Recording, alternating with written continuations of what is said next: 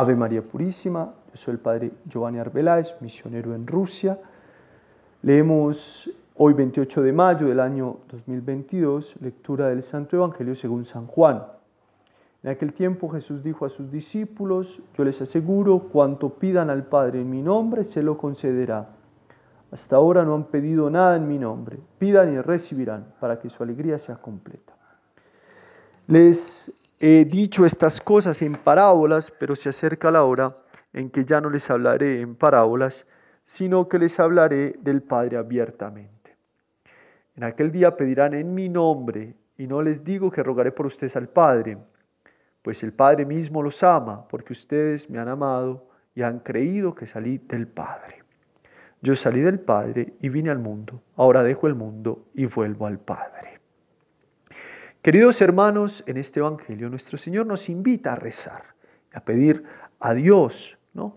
Eh, todo eh, en nombre de Cristo, eh, en nombre de Cristo, porque Cristo se constituye como nuestro intercesor delante del Padre. Y es por eso que nosotros debemos pedir y rogar a Dios, pidiendo cosas necesarias para nuestra salvación. Porque esta es una de las condiciones que pone Santo Tomás de Aquino para que nuestra oración sea eficaz, o sea que pidamos cosas que sean convenientes y necesarias para nuestra salvación. Pues la promesa que nos hizo el Señor no es de cosas exclusivamente materiales y que no son convenientes para la vida eterna, sino de aquellas gracias que necesitamos para ir al cielo que es nuestro fin último, que es la salvación de nuestra alma, que es por lo que tanto vivimos y luchamos, alcanzar la salvación eterna de nuestras almas. Hemos escuchado en este Evangelio, yo les aseguro, cuanto pidan al Padre en mi nombre, se lo concederá.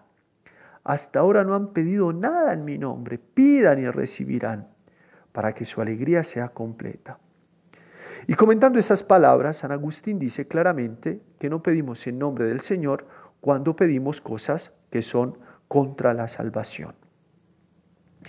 Y nosotros, por nuestra misma condición humana, pedimos no pocas cosas y pedimos no pocas veces a Dios bienes temporales y no nos escucha. Dice el, gran San Agustín que, que esto es disposición de la misericordia divina porque nos ama y nos quiere bien. Y San Agustín da esta razón. Lo que al enfermo conviene, mejor lo sabe el médico que el mismo enfermo. Y el médico no da al enfermo cosas que pudieran serle nocivas, serle malas, perjudiciales. ¿Cuántos que caen en pecados estando sanos y ricos no caerían si se encontraran pobres o enfermos? Y por esto a algunos que le piden salud del cuerpo y bienes de fortuna, se los niega el Señor, dice San Agustín.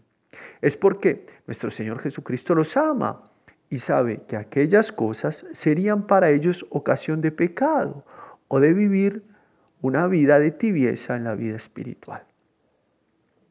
Acá, eh, obviamente, yo no quiero decir con esto que, que sea un error pedir cosas convenientes para la vida presente. No, la Sagrada Escritura, así no lo dice.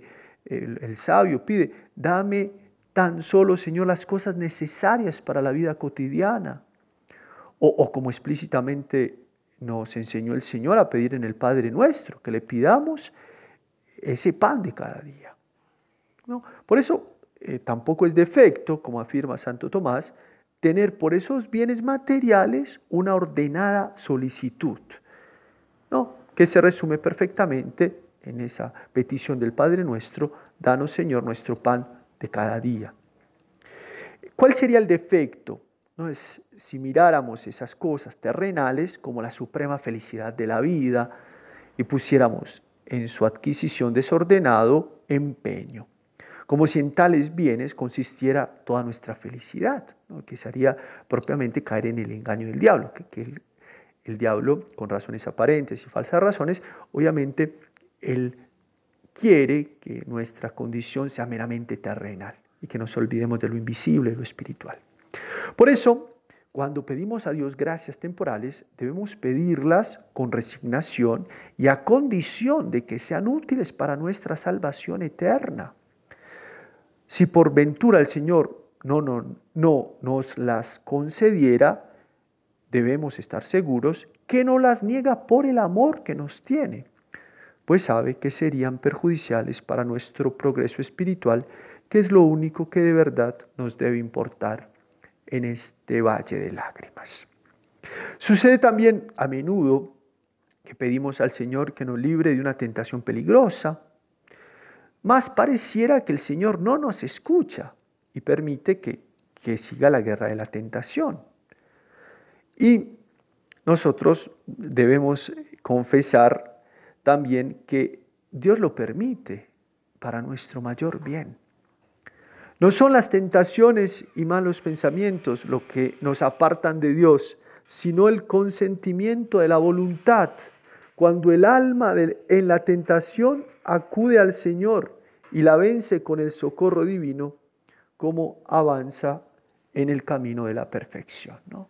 Ese, esa tentación, esa lucha es un bien, siempre y cuando se venza esa tentación, esa lucha. Por eso es un bien.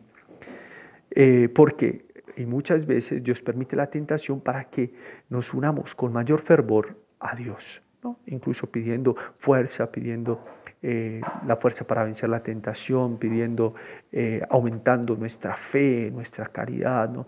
nuestra esperanza, la victoria, etc. Por eso, por eso pareciera que Dios no escucha nuestras peticiones cuando estamos en una guerra de tentaciones, etc. Pero Dios es que está ahí dándonos la fuerza eh, y permite eso para un bien mayor. Em, y, así podemos entender eh, esas palabras de San Pablo, ¿no? Como, San Pablo eh, rezaba ardientemente y pedía al Señor que le quitara esas graves tentaciones que le perseguían. Y el Señor le respondió, no, te basta mi gracia. Eh, y San Pablo, que lo entendió cuando lo escribe en la carta a los Corintios, dice, para que las grandezas de las revelaciones no me envanezcan, se me ha dado el estímulo de la carne, que es como un ángel de Satanás que me abofetea. Tres veces pedí al Señor que le apartase de mí y respondiéndome, te basta mi gracia. Lo que debemos hacer en la tentación es clamar a Dios con fervor y resignación, diciéndole, Líbrame, Señor, de este tormento interior, si es conveniente para mi alma, y si quieres que siga, dame la fuerza de resistir hasta el fin, ¿no? como enseña San Alfonso María de Ligorio. Debemos pedir a este respecto con San Bernardo de Claraval que cuando pedimos a Dios una gracia, Él nos da esa gracia, o dice San Bernardo, o una mejor. A veces eh, permite que nos azoten las tempestades para que de esta manera quede afirmada nuestra fidelidad y mayor ganancia de nuestro espíritu. Parecía que estaba sordo a nuestras plegarias, pero no es así. Al contrario, estemos ciertos que en esos momentos se halla muy cerca de nosotros, fortificándonos con su gracia para que resistamos el ataque de nuestros enemigos. Así, muy cumplidamente, nos lo enseña el salmista con estas palabras. En la tribulación me invocaste y yo te libré. Te oí benigno en la oscuridad de la tormenta. Te probé junto a las aguas de la contradicción. Pidamos pues por intercesión de María Santísima en su advocación de Nuestra Señora de Luján que nos ayude a pedir siempre cosas necesarias para nuestra salvación eterna. Ave María Purísima, sin pecado concebida.